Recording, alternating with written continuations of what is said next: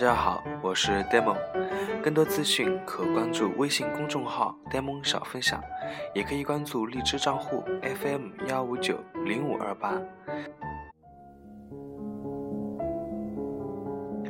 孩子从生下来就需要父母的关爱，甚至每个孩子都希望爸爸妈妈多多宠着自己。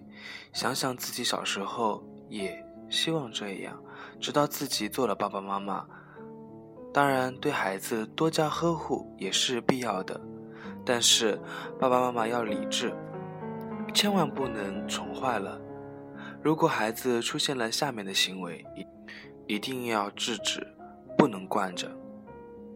第一种情况，大人说话假装听不见，一提醒孩子做他不喜欢的事情，就像没听见一样，直接漠视大人的话。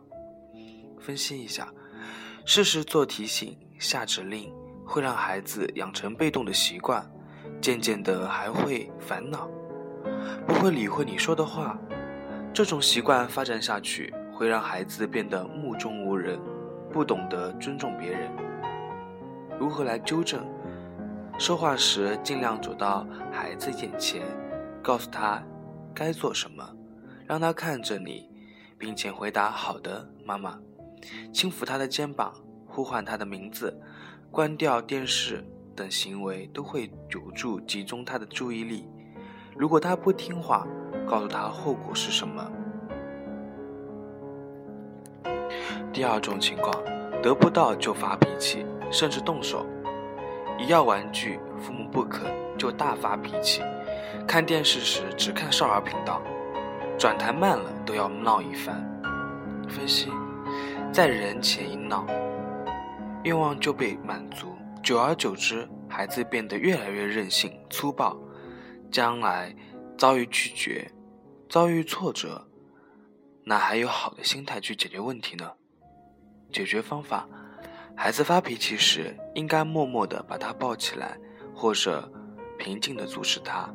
等孩子自己安静下来，妈妈们要知道，这种脾气粗暴期是孩子成长过程中必经阶段。不要觉得孩子这时变坏了，去责怪训斥他。第三种，说大话，夸大事实。人家有两辆小汽车，孩子就说自己有五辆；人家考了九十分，硬说自己考了一百分，争吵起来不依不饶。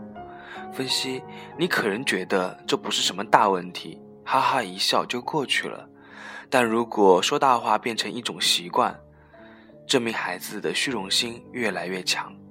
纠正方法：了解孩子说谎的目的，告诉他。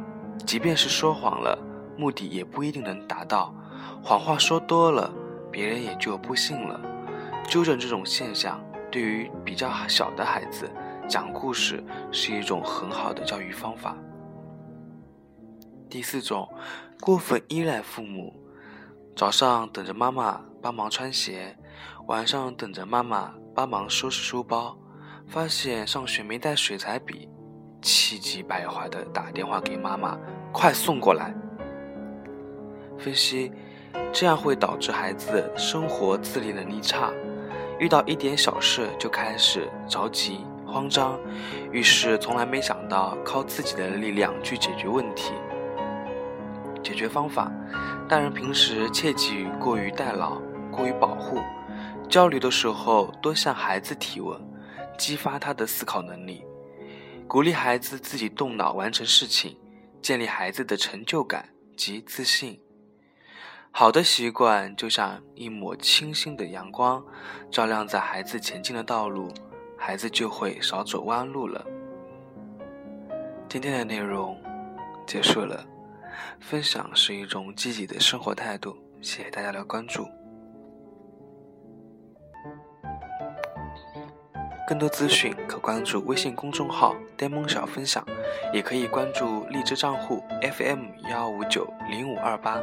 今天我们的分享到此结束，谢谢。